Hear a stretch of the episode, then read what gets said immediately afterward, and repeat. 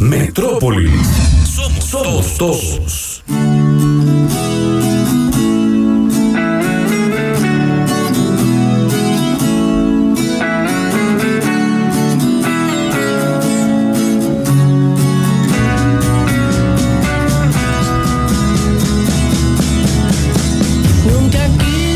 No siempre es necesario romperse la cabeza contra la pared. Sin embargo, parece no haber encontrado otra forma. Honesto brutal como Andrés, se volvió un símbolo popular, pero cayó una y otra vez. Un pibe de barrio que no lo dejó ir y buen corazón. ¿Cómo alguien tan claro perdió la razón? No se sabe para dónde irá él. A veces es muy difícil de entender. Pero si para destruir hay que hacer, para juzgar hay que saber. Por esto y mucho más, merece ser contado. Hoy, Piti Álvarez. Algo se prende fuego.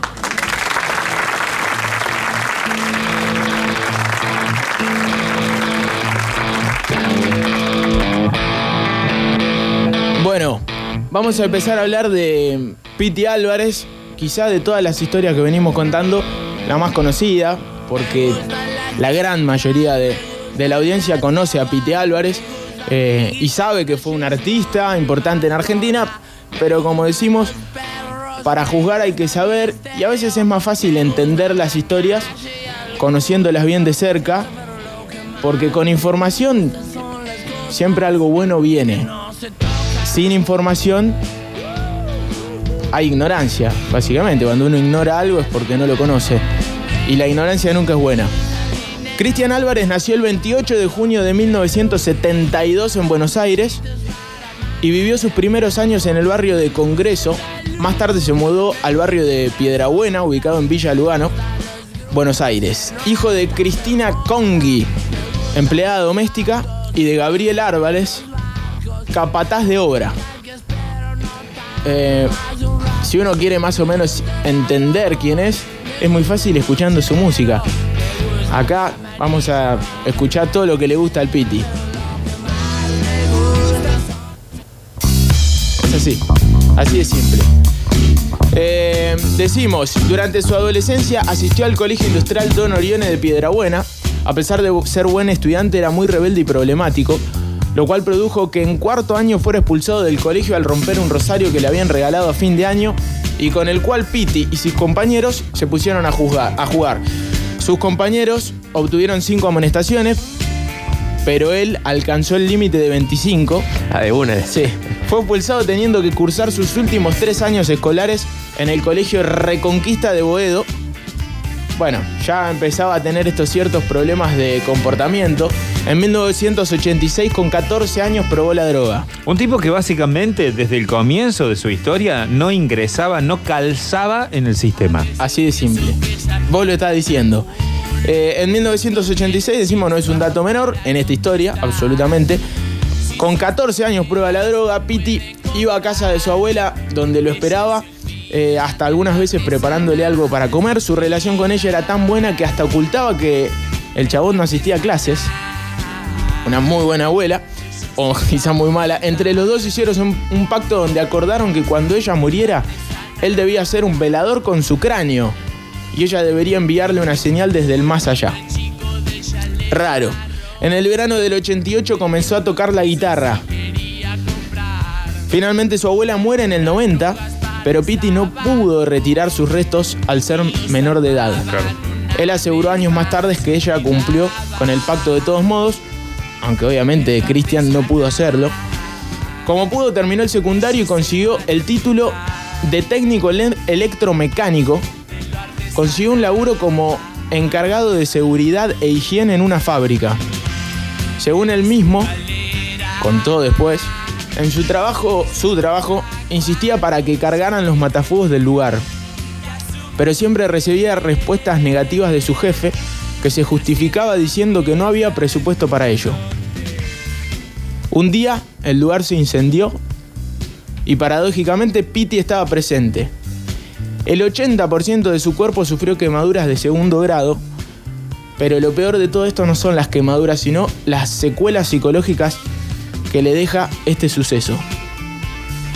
En 1989 forma eh, el grupo Viejas Lo- Locas. Piti, quien hacía seis meses se encontraba aprendiendo a tocar la guitarra, hacía nada, y andaba buscando dónde poder tocar, se hizo amigo de tres pibes.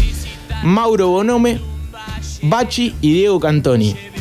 Estos pibes tenían la intención de formar una banda para la cual ya tenían pensado un nombre, que era Viejas Locas. Finalmente el quinteto se termina de gestar con la aparición de Gastón Mancilla, que era el baterista, y del Piti, que tocaba la guitarra y que le gustaba cantar. Que después declaró, no soy ni cantante ni guitarrista. La banda debutó el 3 de noviembre de 1989. Ese día lograron convocar a 60 personas y ya comenzó a destacarse la presencia escena- escénica de Piti. Arrancó bien de abajo el pibe, como cualquier bandita. Además de los covers, tocaron dos temas de su autoría, Eva y Way, dos temas de Piti. Esa banda brindó pocos shows ese año y luego de que todos los integrantes decidieron abrirse del proyecto, medio como que no iba, Piti quería seguir. Reclutó a tres nuevos músicos para formar Viejas Locas, mantuvo el nombre. Sergio Pollo Tolosa, que era el guitarrista, el que conocemos todos. Fabián Fachi Crea, bajista, y Abel Meyer, baterista también. Más tarde la banda se completaría con dos integrantes más, el Burbuja Pérez en teclados y Peri Rodríguez en armónica, también en saxo Juancho Carbone. Su primer disco oficial llega en el año 1995 bajo el nombre de Viejas Locas, el cual compila 12 canciones, de las cuales 9 son del Piti. Y empecemos a escuchar de vuelta este tema, este mismo que estamos escuchando. Así suena el primer disco de Viejas Locas, eh, que decimos se titula Viejas Locas. Un sonido bastante stone. Era lo que escuchaban estos pibes, querían sonar como los Stones. Sí, Y le salía bastante bien. claro. Llega el segundo disco un par de años más tarde, en el 1997, bajo el nombre de Hermanos de Sangre.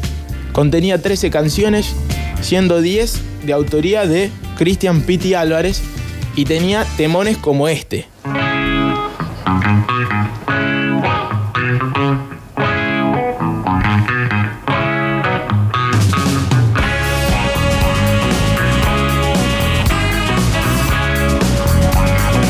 Locas. Fue un gran éxito, se convierte en la segunda ola del rock, como decimos, estilo Rolling Stone, la banda que todo ese momento y más que nunca la, esa cultura del aguante y del movimiento rollinga adopta. Con los ratones paranoicos, quiz- quizá como el principal exponente, pero los pibes estos sonaban bárbaro. Y aparte sonaban bien Stone.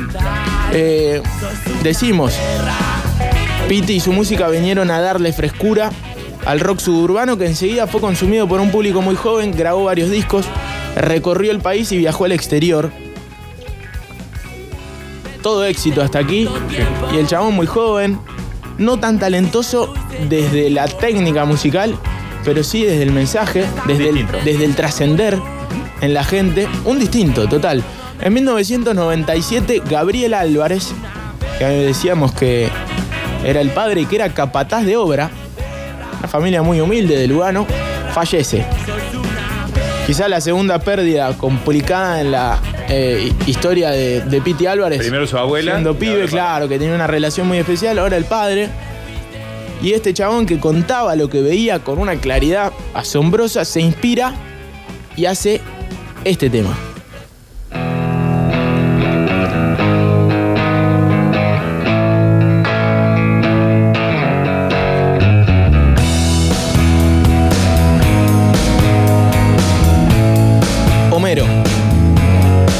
La historia de un obrero, de un padre de familia. Claro, Piti le hace un homenaje a su padre. Cuando sale del trabajo, Mero viene pensando que al bajar del colectivo esquiva. Este tema se convierte en uno de los grandes temas del final de los 90, del rock nacional. Es un temazo que habla de la vida en el barrio, del chabón, padre de familia. ¿Por qué no le puso Gabriel? Porque quizá Gabriel no quedaba tanto. Y aparte porque era fanático de los Simpsons. Una familia que vive en la ciudad de Springfield, cuya cabeza de familia es Homero, quien no es un hombre de familia típico, pero que hace lo mejor para poder dirigir su hogar. Más o menos la sinopsis de Los Simpsons. Bueno, Homero. Y ahí se inspiró, combinó dos de sus principales referentes, se podría decir, desde la ficción y desde su vida, Igual, Octa. e hizo este temón. Claro, claro, tremendo eh, tema. No solamente por, por- por lo que vos decías recién, la claridad que tiene, ¿no? Al, al definir la vida, en este caso de su papá. Pero como su papá, bueno, eh, va por ejemplo, yo tengo mucha familia por parte de mi, de mi vieja en Buenos Aires.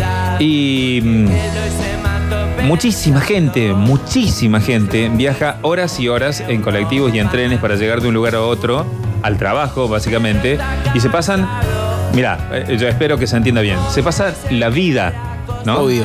En los trabajos yendo al trabajo desde su casa y volviendo a su casa.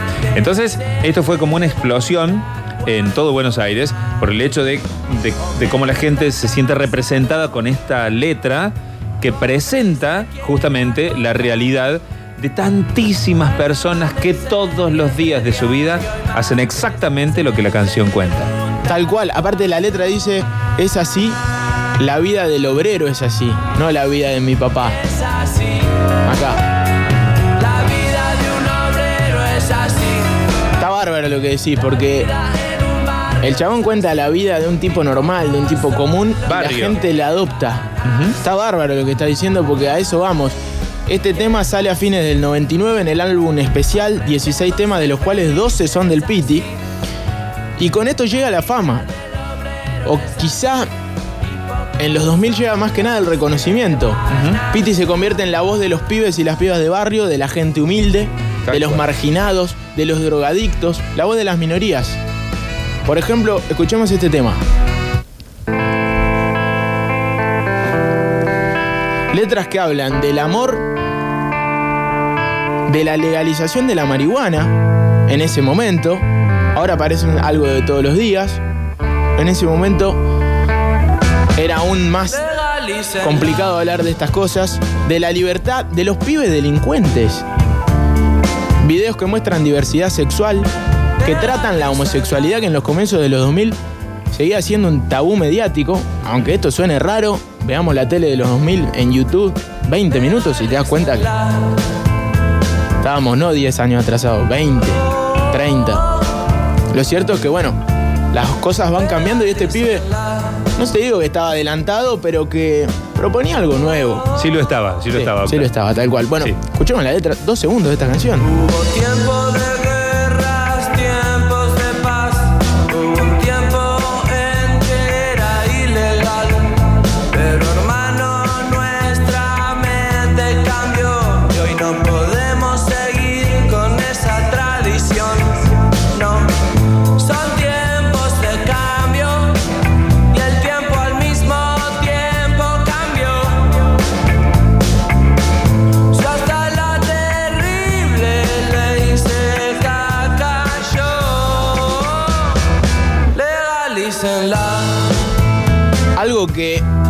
los que saben de los cambios en la historia dicen que va a pasar, que se va a legalizar en algún momento. En algunos países ya ocurrió, acá al lado, en un país hermano como Uruguay.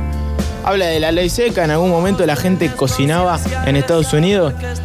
Cocinaba, no, hacía su alcohol Sí. en las bañeras porque no lo iban a dejar de consumir. Bueno, algo parecido está pasando en todo el mundo con el tema de la marihuana y los que saben dicen que en algún momento, y no va a faltar mucho para que esto suceda a nivel mundial.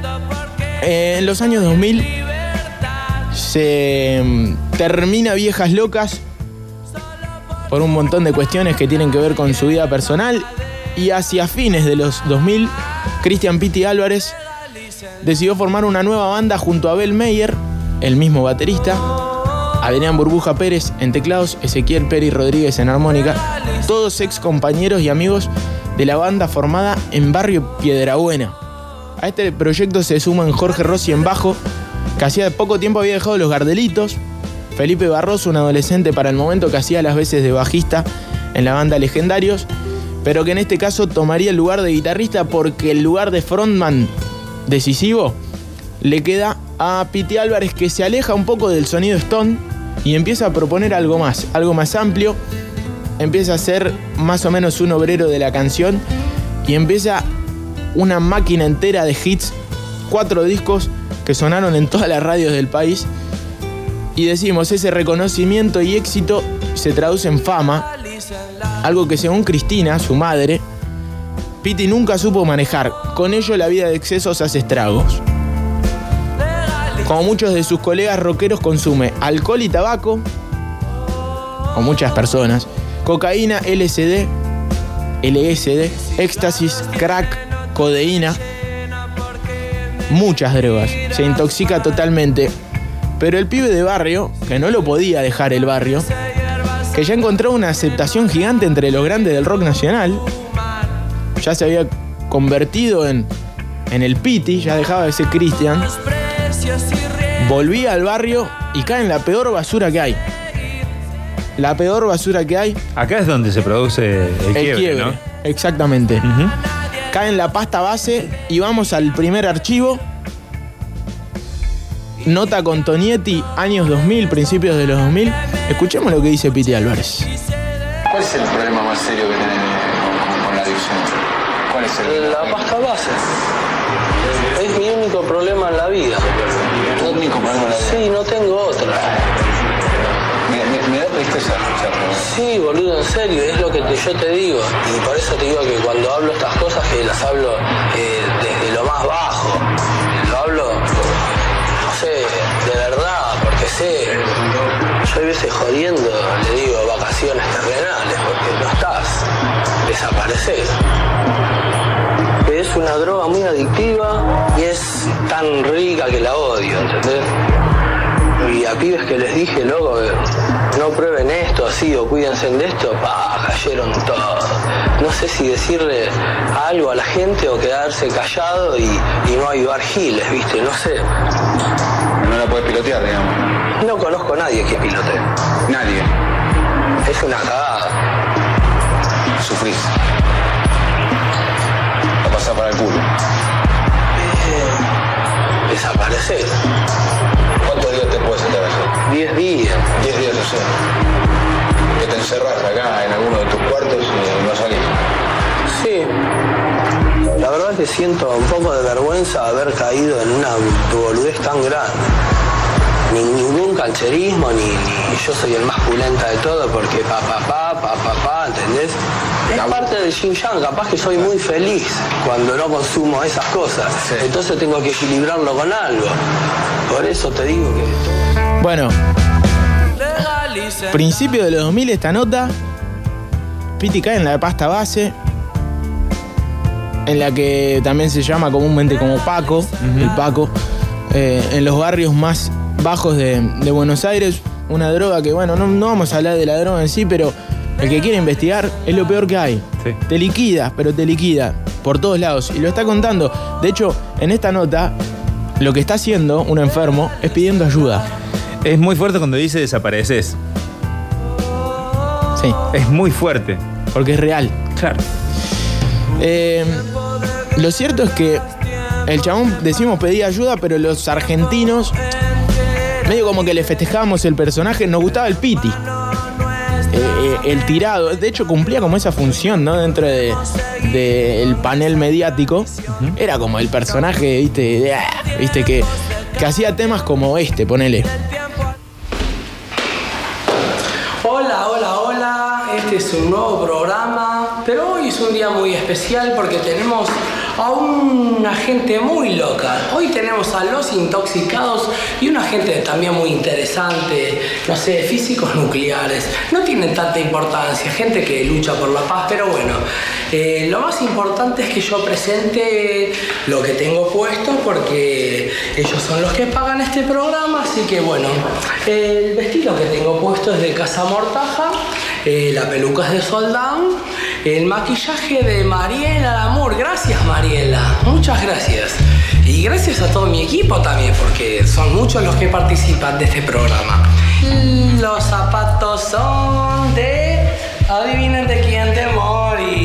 Sí, las medias son de un amigo de Morris. Y lo último que me falta que es, a ver, Carlos, a ver mi productor si me puede ayudar. Las alhajas, muy bien. Las alhajas son de Juan Salidera. De Juan Salidera, che. Vamos a seguir con el programa y pasamos al living, ¿sí? Yo ya sé bueno, nos gustaba este Piti, ¿no? El chabón que le dedicaba temas a Mirta, que estaba retirado, que, que cumplía ese rol en la sociedad. Pero lo cierto es que había una persona que sufría, aparte de Piti, obviamente, era más que nada Cristian Álvarez, el que estaba por detrás de eso, y Cristina, su madre, que venía pidiendo ayuda desde hacía mucho tiempo. A todos nos pedía ayuda, ¿eh? a los medios. Obviamente esto, esta historia no es para juzgarla desde ese lado, sino para contarla. Esta es un segmento que cuenta historias interesantes, nada más. Además, porque hay algo, Octa, que es muy cierto. Eh, a quien tiene, que, que todos tenemos, ¿no? Problemas con alguna adicción.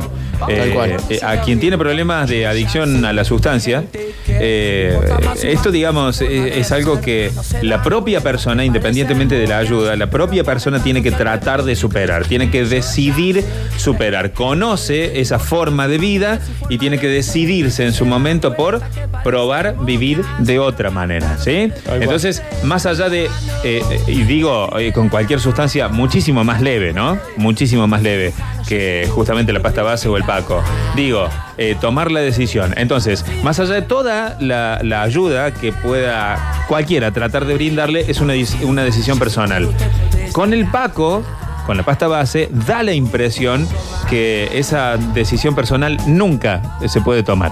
Porque la sustancia ya gobierna a la persona de tal modo que no puede dejarla más. Así de simple, bueno. El reggae para Mirta, está claro. Eh, hacía otros temas como este, por ejemplo.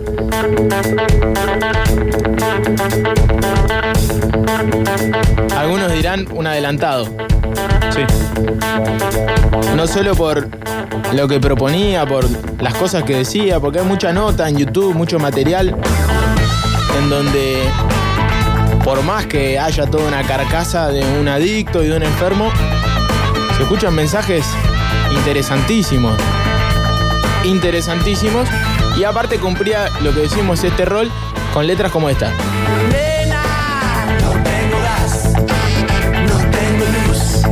Más adelantado que nunca. Tremendo. No tengo gas, no tengo luz. Bueno. Eh, habíamos dicho antes temas que hablaban del- de la vida. Básicamente como este, por ejemplo. Adelantémoslo un poquito, un poquito. Ahí está. Porque encima mete intro siempre. En, cada tema mete intro.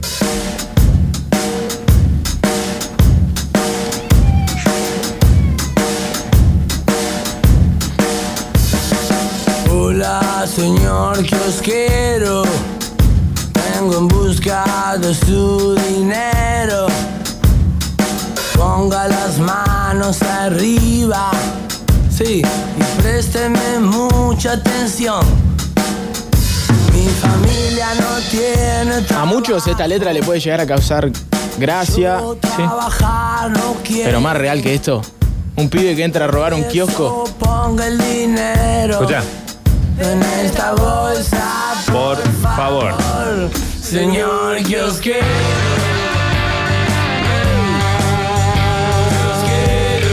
Creo que para cualquier sociólogo era interesantísimo escuchar lo que proponía esta banda, lo que proponía Piti Álvarez. Eh, cualquier tipo muy culto encontraba en, Cristian Álvarez un reflejo perfecto de lo que podía llegar a pasar en un barrio y en la vida de, de básicamente todos, pero decimos que hay temas que... Y que con Intoxicado llega como una propuesta un poco más zarpada. eh, se aleja un poco de, del rock and roll. En este caso, recontra rock and rollero. También el anterior de Departamento Deshabitado, No Tengo Gas, No Tengo Luz. Pero proponía también estas cosas. ¿Te enteraste lo que le pasó a la Benito, ahí de Mendoza? Ah. Esos puercos, verdad, no. Él no se merece esto. Un sonido que está un poco de moda. ¿eh?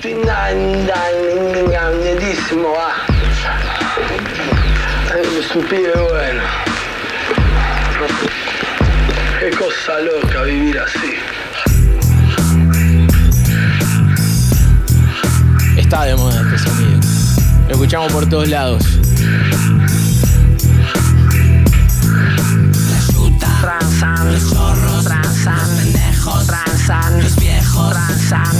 Todos transan. Eh, bueno, este tema habíamos contado creo que el, el otro día que hasta salió en un capítulo de CSI Miami.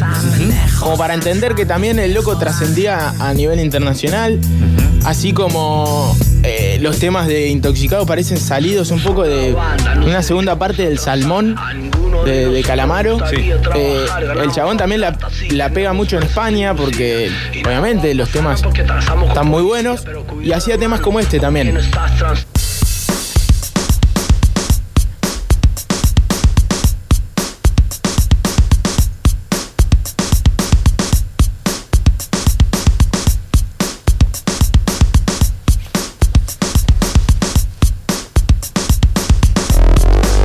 En una nota en página 12 dice. Hice este tema pensando en que veo los guachines regicoperos en la calle. Hay una onda muy tumba en la calle. Recién vengo de Piedrabuena, donde viví 26 años, y no puedo creer que los guayos, los guachos hayan cambiado tanto. Estuve con un pibito de 18 años y tenía dos fierros. Encima, apenas llegué, le dije, ¿qué hace guachín?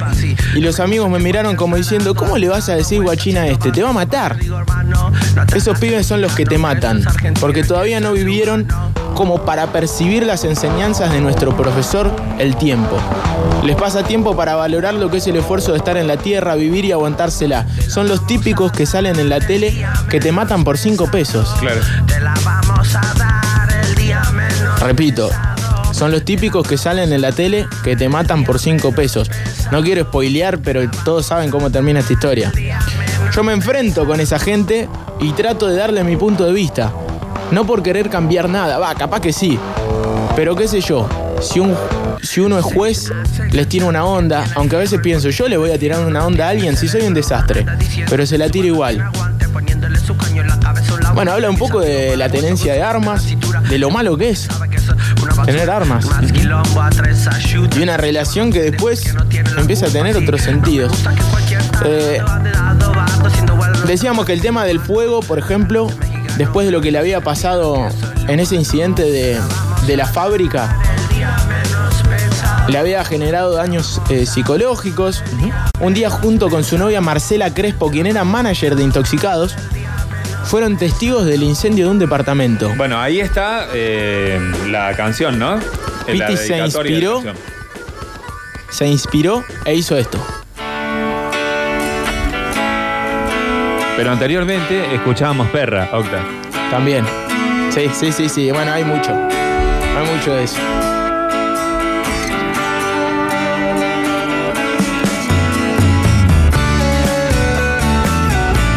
Señor tema este, ¿eh? Un tema que habla de un ataque de pánico, de la paranoia, de la adicción a las drogas y de una historia de un incendio. Tremendo. En serio, no estoy mintiendo. Algo se prende fuego. Sé que muchas veces dije que el lobo venía, pero esta vez el lobo está acá. Se prende fuego. Tremendo tema, a dos voces junto a quizá el obrero de la canción de ese momento, que era Calamaro, y encima en homenaje a Federico Moura, que Piti contó que era su ídolo. Porque claro, algunos dicen que es hasta la parte 2 de Pecado para dos, de Virus, por eso decimos de Federico Moura. En algún momento dice, eh, estamos enfermos, perdónennos. Eh, acá aparece Andrés, No estoy mintiendo,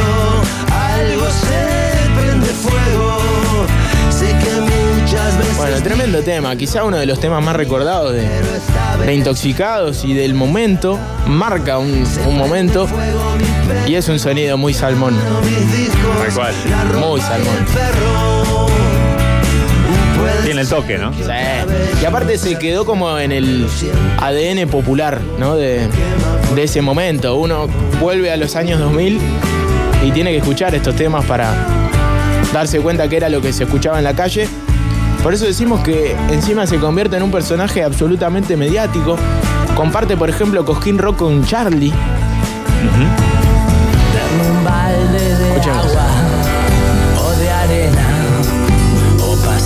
el matafuegos, que el incendio está cerca.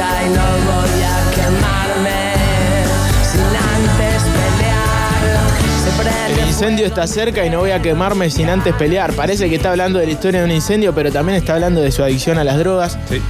Y por eso estamos enfermos, perdónennos. Eh, un mensaje que estaba un poco elevado. Y decimos, comparte Coquín Rock con Charlie García. Se da el lujo, miren este archivo, de hasta arruinar el Unplugged de Fito Páez. Corazón ya no da más. Cable a tierra. Si ya no existe conexión con los demás, si estás igual que un barco en alta mar, tírate un cable a tierra. Uno cuando lo escuche se ríe. Para otros es emoción pura esto, ¿eh? Excelente. Porque si alguien puede cantar esta canción de esta manera, era alguien que la estaba pasando como Piti, que no se podía alejar de, de su adicción. Un tema que habla de la adicción. Por algo Fito lo, lo llamó para cantarla en su Unplugged y por algo lo festejó. Aunque algunos nos riamos que eh, estaba retirado el Piti. Estaba retirado. Pero quizá era el momento de cantar esa canción de esa manera. Decimos Charlie, decimos Fito, Federico Moura, Calamaro. Tenía una aceptación entre los grandes del rock nacional tremenda. Y falta quizá el, el más grande de todos del rock nacional. Eh, pero que lo cuente él, que cuente Piti, hay archivo de esto. Y, y veamos lo que dice, lo que cuenta con Alberto Spinetta.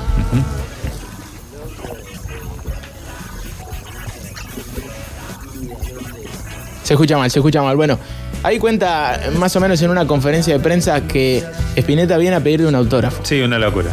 Para él una locura. Claro, el, el chabón dice, pero si yo te tengo que pedir un autógrafo a vos. No, Piti, que te escuchamos, que me gusta lo que haces, te escuchamos en mi casa. Le dice el flaco Spinetta. Bueno, tremendo. Quizá eh, está bueno entender esta historia de esta manera. Eh, sigue haciendo temas como este, que es tremendo tema, tremendo. Ta- También parece salido del salmón.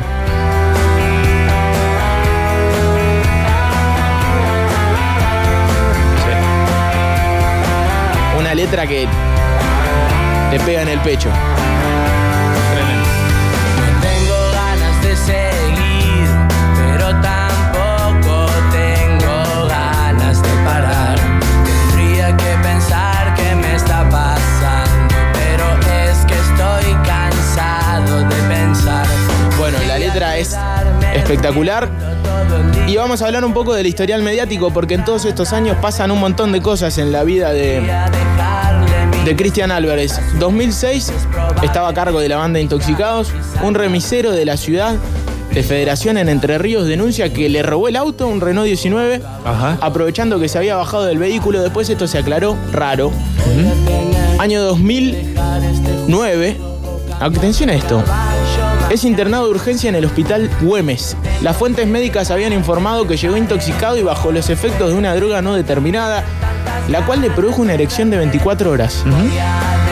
Si bien se sospechó que el episodio se debía a un gran consumo de pasta base, los médicos no pudieron descubrir cuál fue la sustancia utilizada y debieron drenar el cantante al cantante para evitar una necrosis muscular, es decir, que la sangre se acumule en el pene, lo cual le conllevaría una amputación.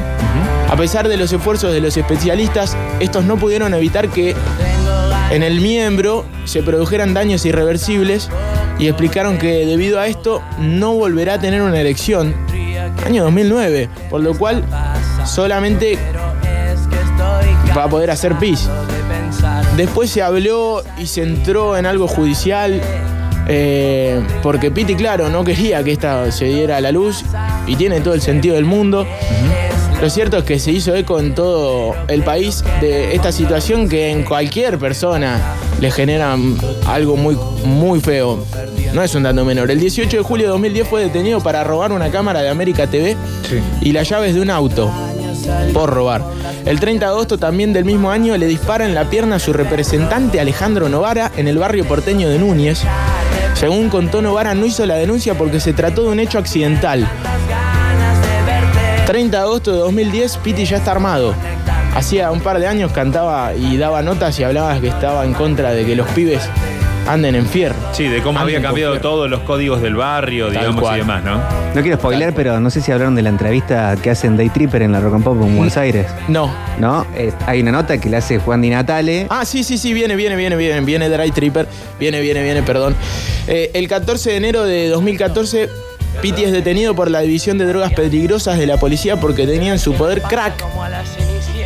Además, le encontraron armas. En septiembre de ese año fue internado tras quebrarse un pie luego de tirarse voluntariamente por una escalera. El parte médico indicó que tenía altas dosis de ribotril al momento de la caída. El 28 de septiembre de 2015 es demorado luego de lanzar llamas en un recital realizado en La Plata. El cantante tomó combustible líquido y escupió fuego, escupió fuego dentro de un espacio cerrado. Estaba limadísimo. Y las, co- tren- y las cosas sí, que no han trascendido hasta están por encima de la leyenda. Tal cual. Hay Exacto. un mito sobre un show en Salta también, no sé si está. No, no está. eh, en donde iban a dar un show con viejas locas, iban a hacer como un regreso, no hace mucho Ah, tiempo. sí, sí, sí está. Hace, bueno, está, bueno, que- queda ahí. Sí, sí, tal cual. Bueno, pero igual viene acá, viene acá. Eh, el 30 de marzo de 2016, Brenda, un mini recital a la gorra recostado en la vereda de la Avenida Corrientes. Una muy buena de las últimas de Piti Álvarez. Eh, hay videos en YouTube, se tira en el suelo al lado de, de- un linchera o de un músico callejero. El dinero que recauda, que es un montón, porque imagínate, estaba el Piti ahí tocando canciones con toda la gente. se- todo lo que recauda se lo deja al músico callejero que se emociona. Una de las grandes y buenas últimas acciones de Piti Álvarez. El 20 de abril de 2017 es internado en el hospital Santo Jani tras sufrir un grave accidente con su moto mientras circulaba por la autopista 25 de mayo. Había tenido un montón de accidentes de, de autos, porque hay un montón para hablar del Piti. 8 de abril de 2018 en Tucumán tenía que dar un recital en el Club de Argentinos del Norte. Esta es la que decís vos, Emi, pero todo terminó en escándalo e incidentes. Piti apareció en escena tras casi seis horas de demora y luego de haber mandado un video desde Buenos Aires que se emitió en pantalla gigante, le arrejaron botellas y otros objetos. Había casi 10.000 personas en el show, muchísimo. El Pato Había- Arnaudo, que Claro. eh, varios de la mesa lo conocemos, Sí. eh, estuvo a cargo de las luces de ese show. Con seis horas de demora. De demora casi no sale en vivo porque la gente quería comerse Obvio. a todo el mundo que veía que estaba como a cargo de las cosas. Les terminaron robando, les terminaron robando todo, instrumentos, equipo de sonido, equipo de luces, todo lo que había ahí psh, fue. 800 pesos valía la entrada de ese show. Estuvieron esperándolo. Bueno, eh, decimos, veníamos escuchando temas, por ejemplo, este te la vamos a dar. Se hace el canchero porque tiene fierro, porque tiene fierro no tiene cerebro. Así arranca ese tema. Acá este que estamos escuchando. Nota a revista Rolling Stone. ¿Por qué andas armado, Piti? Estamos en el 2018, dice. Yo me adapto a los tiempos. Me encantaría cagarme a trompadas o que me caguen a trompadas, pero ya pasó eso. Yo ando armado porque los demás andan armados. Con un fierro te cagan, boludo. Yo tengo que tener los mismos entrenamientos. Es como un samurái y un ninja. El samurái labura para el emperador y el ninja es un samurái piquetero. Esto me lo contó un japonés. Si se encuentra un samurái y un ninja tienen el mismo entrenamiento. Bueno, siempre saltaba con cualquiera, pero lo cierto es que No, bueno, sí, no está con, no salto con cualquiera. Está bueno lo que dice, pero a lo que voy. Está justificando que el chabón tiene armas. Vive en un barrio complicado, en Lugano. Esto es Lugano. Eh, acá. Esto es Lugano. Nota con Juan Di Natel, escuchemos lo que pasa. eh, pa- paz en, en el mundo, ¿no? Que, o que se pueda solucionar todo con palabras, porque eh, eh, la violencia física es la debilidad mental, ¿no? Cuando vos, eh, el que pega primero es el más débil, ¿no? Sí. Y el que tira también. y, y te digo la verdad, eh, no uso más armas hace, hace rato. Caramba. y ahí pone arriba de la mesa. se escucha, bien ¿eh? Claro, eso lo quiero asegurar. Eh, Piti, perdóname, pero estás poniendo un arma arriba de la mesa mientras me decís esto. Es Eh, una réplica. Ok.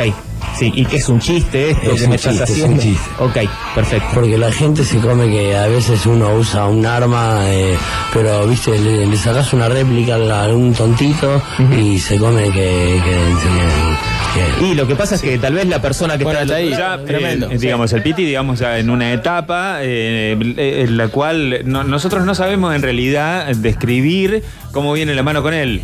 Eh, tuvimos la posibilidad de conocerlo, nos pareció un chico fantástico. Vos tuviste la momento. Posibilidad de conocerlo, Nos pareció claro. un chico fantástico en su momento eh, y después el tema de la droga, lo que hablábamos recién de la pasta base del Paco, es como que lo transformaron hacia otro costado y él empezó a expresarse de, de esta manera. eh, uno lo desconocía, te das cuenta, era muy extraño y violento, peligroso en todo caso. Sí, tal cual. Bueno, eh, esto, ¿no? Contar la historia. Nada de, de juzgar ni de querer meter injerencia en algo más. Cada uno la juzga como quiere. Y lo cierto es que el 12 de julio de 2018, ya la historia todos la sabemos, se cursó una orden de arresto contra el cantante por el homicidio de Cristian Díaz, de 36 años de edad, en el barrio Villa Lugano, del cual nunca se pudo ir. Nunca. No sé el si barrio él- te llama, No ¿eh? sé si él nunca quiso dejar el barrio o el barrio nunca permitió dejarlo a él o no sé. Es un poco de las dos. Sí. De acuerdo con el informe policial, luego de una discusión con el fallecido, el cantante le disparó varias veces con una pistola. Bueno, todo lo que sabemos, el 13 de julio, luego de estar 24 horas prófugo, decidió entregarse, acompañado de su abogado en la comisaría 52 de Villalugano. Minutos antes de las 7 de la mañana, habló con los medios. Esta cuestión la conocemos todos porque es aparte muy reciente, muy reciente. Eh, lo cierto es que cumple su condena. Está en cana por lo que hizo.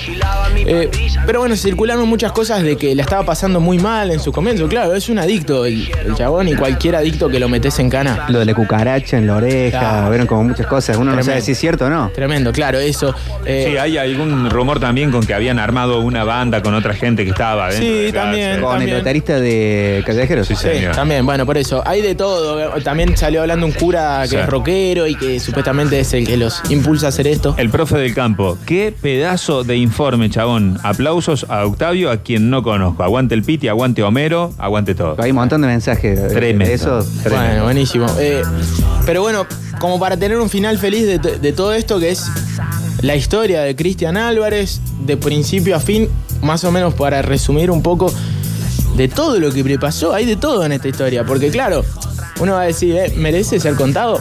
No sé, es una historia que tuvo de todo, que tuvo amor, que tuvo adicciones, que tuvo felicidad, que tuvo mucha tristeza, que tuvo homicidios, que tuvo adicción a las drogas. De hecho, uno dice todas las historias que venimos contando, decimos, che, avívense los que hacen documentales, lo que, o, o Netflix o Amazon o todas esas eh, empresas empiecen a, a contar estas cosas. Bueno, Netflix ya compró los derechos de la historia de Piti Álvarez, como diciendo, así como hace la de Carlitos Tevez dentro de poquito, Piti Álvarez está en la lista porque seguramente eh, se quiere asegurar de su historia que tiene de todo, como decimos. Netflix hace como hacen los clubes de Europa con, eh, Con los chiquitos. eh, los chiquitos. Los derechos, ¿no? ¿Cuánto tiene? 12. Dame. Bueno, eh, por las dudas. Claro, claro, después vemos cuándo. Pero por- es nuestra. María Ángeles Giovanone, a quien conoció mientras hacía el video de Pila Pila, tuvo a Blondie, su única hija. Tiene una hija, Piti Álvarez. Recién ahora la nena se lanzó sola a decirle papá. Esto lo cuenta. No salió, porque esto no vende. Las Totalmente. cosas buenas del Piti no venden. No, claro. Vende el escándalo. Claro, exactamente. Después de que sus padres se reconciliaran para llevar adelante una relación de respeto y cariño, cuando va a visitarlo Blond, Blondie por, por la banda, ella era fanático de la banda, Blondie sonríe como nunca lo vi hacerlo. La vi hacerlo. Más allá de todo lo malo que le está pasando, él ahora está personalmente limpio de drogas. Lo cual es una buena noticia para un adicto, sea quien sea. Otra historia con- eh, que, que llama la atención, lo cuenta también eh, María Ángeles. Carlos Alberto García Moreno, Charlie García, un día vino con su mujer Mecha, me dieron una suma de dinero importante y me dijeron, es para Blondie, para nosotros desde ahora es nuestra hijada. Fueron los únicos que me ayudaron. Nunca se supo, pero son de fierro. Qué tremendo. Copado esto, lo escuchamos. Sí. Eh, y sintetiza como para cerrar esto, están en una relación zarpada de amor.